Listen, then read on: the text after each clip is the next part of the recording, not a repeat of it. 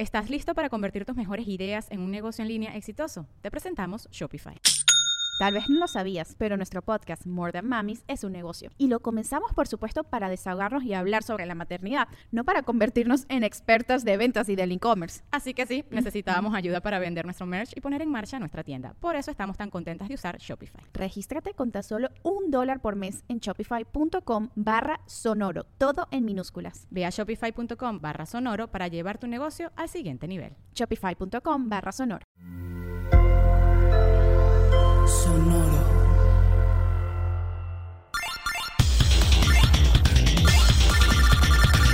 Random Player.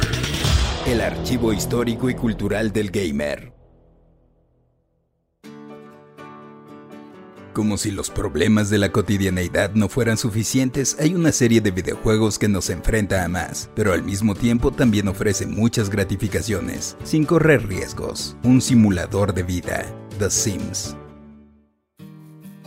William Ralph Wright había estudiado arquitectura e ingeniería mecánica en Luisiana, pero le llamaban la atención las nuevas tecnologías, así que compró una computadora Apple II Plus para aprender a programar. La plataforma ya tenía varios desarrolladores, así que optó por hacer un juego en BASIC para la nueva Commodore 64. Su nombre sería Raid Bungling Bay, y tenías que arrojar bombas desde un helicóptero sobre un mapa. Vendería entre 20.000 y 30.000 copias en Estados Unidos, pero su traducción a Famicom en Japón vendió alrededor de un millón de unidades consiguiéndole así los recursos que le permitirían enfocarse en eso que tanto le gustaba. El principio del éxito vendría al conocer en una fiesta a Jeff Brown, otro joven programador que también buscaba publicar sus juegos. Con él fundaría la empresa Maxis en 1987 y lanzarían dos años más tarde SimCity un título que retomaba algunos conceptos del primer juego de Wright y su editor de niveles, y te ponía a cargo de crear tu propia ciudad,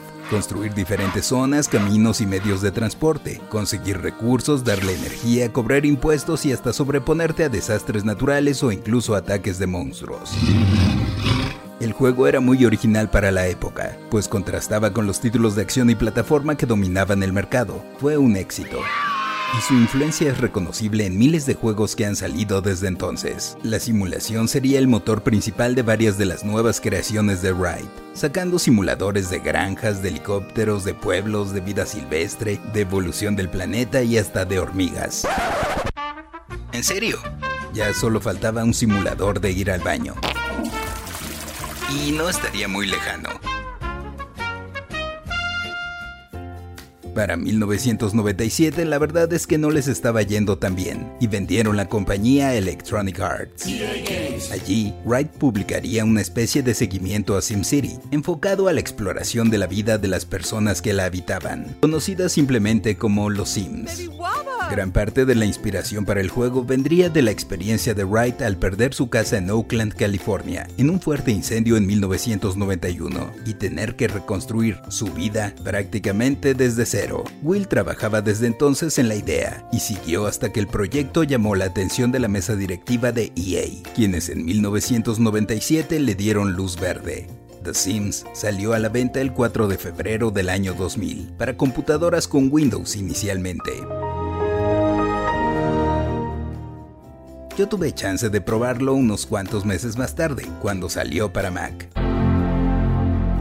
Y era cautivador. En perspectiva isométrica hacías a tu personaje, construías tu hogar, elegías una profesión y te lanzabas en esa gran aventura llamada vida. Vaya, no hay un objetivo predefinido. Hacías lo que querías, gozabas de libre voluntad y podías jugar indefinidamente. Eso sí, mientras tu sim no falleciera.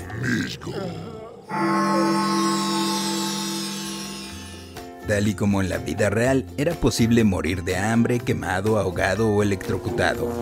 Así que debías tener un buen mantenimiento de tu hogar, además de estar muy al pendiente de tus indicadores de ánimo. Hambre, diversión, confort, interacción social, vejiga, higiene, energía y entorno. Cosas tan sencillas como ver la televisión un rato o poner una pecera en la sala y darte tiempo para observarla, hacían que tu diversión se incrementara. Si no, tu sim empezaría a llorar deprimido.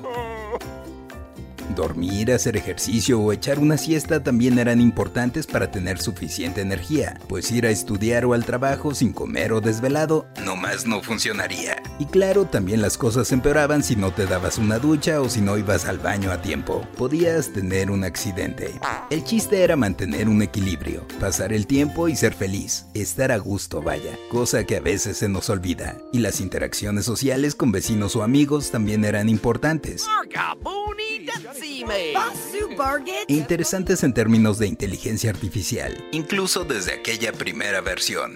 Los gráficos eran previamente renderizados y lo único que estaba en 3D eran los personajes. Aún así, The Sims lucía fantástico y era muy adictivo. Había muchísimos detalles, y no solo en los elementos de las 8 categorías de objetos para mejorar tu hogar, sino también en el aspecto auditivo.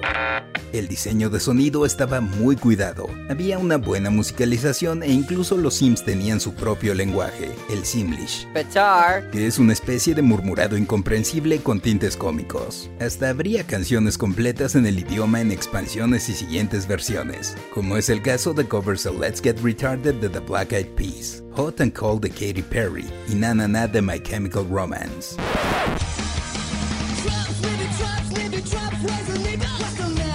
Entre muchas más.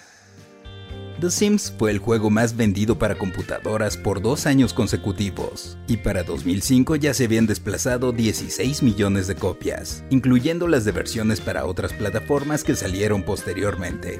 Supieron mantener la entrega viva con 7 expansiones, que añadían empleos, locaciones, objetos, fiestas y más, como por ejemplo Hot Date de 2001 que como su nombre indica te permitía desplazarte, tener citas y dar regalos a otros personajes. Bien Vacation de 2002, en la que era posible ir a una isla y pasar tiempo fuera de casa realizando actividades recreativas. El 14 de septiembre de 2004 se lanzaría la secuela para PC, The Sims 2, incorporando novedades como entornos 3D, sustituyendo la vista fija que se tenía antes y presentando ciclos de vida a través de diferentes edades para los personajes, en tanto que la música sería de Mark's Mothersbaugh de Divo. El juego fue hecho nuevamente desde cero, debido a la incorporación de nueva tecnología. Tendría 8 expansiones y vendería arriba de 13 millones de unidades. The Sims 3 saldría en junio de 2009 y ahora la simulación de vida ya no estaría ceñida a unas cuantas paredes y entornos. Esta vez se desarrollaría en un mundo abierto. Podrías formar tu familia si lo querías. Y habría herramientas para diseñar tus propios objetos y hasta el mundo entero. Los vecindarios se sentirían más vivos que nunca y la inteligencia artificial se mejoraría, por lo que fue otro éxito para EA, con más de 10 millones de juegos vendidos. Al igual que los anteriores, tendría expansiones, 9, que te daban chance de tener mascotas, ir a la universidad o hasta vivir en el espacio. Dejaría a los críticos y a los jugadores encantados nuevamente. En septiembre de 2014 salió The Sims 4, en el que por cierto Will Wright ya no tuvo injerencia alguna, pues en 2009 dejó la compañía para perseguir otros proyectos, y su ausencia se sintió, pues a pesar de que el juego lucía mejor que nunca, no recibió críticas tan favorables como los anteriores, pues no tendría tantas novedades inicialmente. Estas vendrían en expansiones y paquetes de juego que ahora tendrían hasta motivos de la celebración del Día de Muertos o te permitirían jugar en el universo de Star Wars. La serie se ha mantenido con el paso del tiempo como una de las favoritas del público, atrayendo de forma importante a jugadores casuales y mujeres. Durante 2020 The Sims 4 tuvo más de 30 millones de jugadores activos en todas sus versiones. Y quién sabe qué le depara el futuro a la serie, pero con la realidad virtual, la pandemia, el teletrabajo y otras cuestiones, quizá en algún punto The Sims será nuestra vida real. Yo soy el Paella y esto fue Random Player. Random Player es un podcast original de Sonoro, disponible en cualquier plataforma donde escuches tus podcasts. Suscríbete en Spotify y comparte este episodio con tus amigos. Yo soy el Paella y esto fue Random Player. Random Player.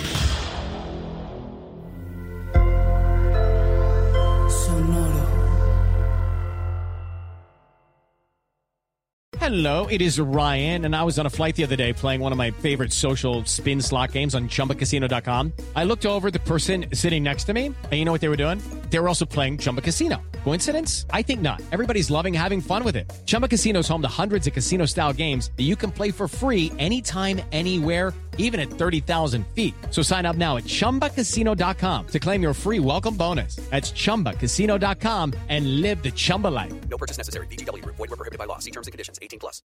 ¿Estás listo para convertir tus mejores ideas en un negocio en línea exitoso? Te presentamos Shopify.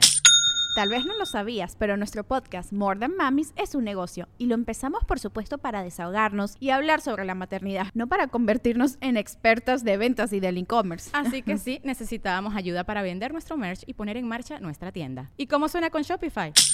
Llega otra venta. Shopify es la plataforma de comercio que está revolucionando millones de negocios en todo el mundo. Ya seas un emprendedor desde tu casa o desde donde sea, Shopify es la única herramienta que necesitas para iniciar, administrar y hacer crecer tu negocio sin dificultades. Con Shopify puedo gestionar pedidos, envíos y pagos desde cualquier lugar, brindándote toda la información y estadísticas de tus ventas al detalle. Regístrate para un periodo de prueba con tan solo un dólar al mes en shopify.com barra sonoro, todo en Ve a shopify.com barra sonoro para llevar tu negocio al siguiente nivel. Shopify.com barra sonoro.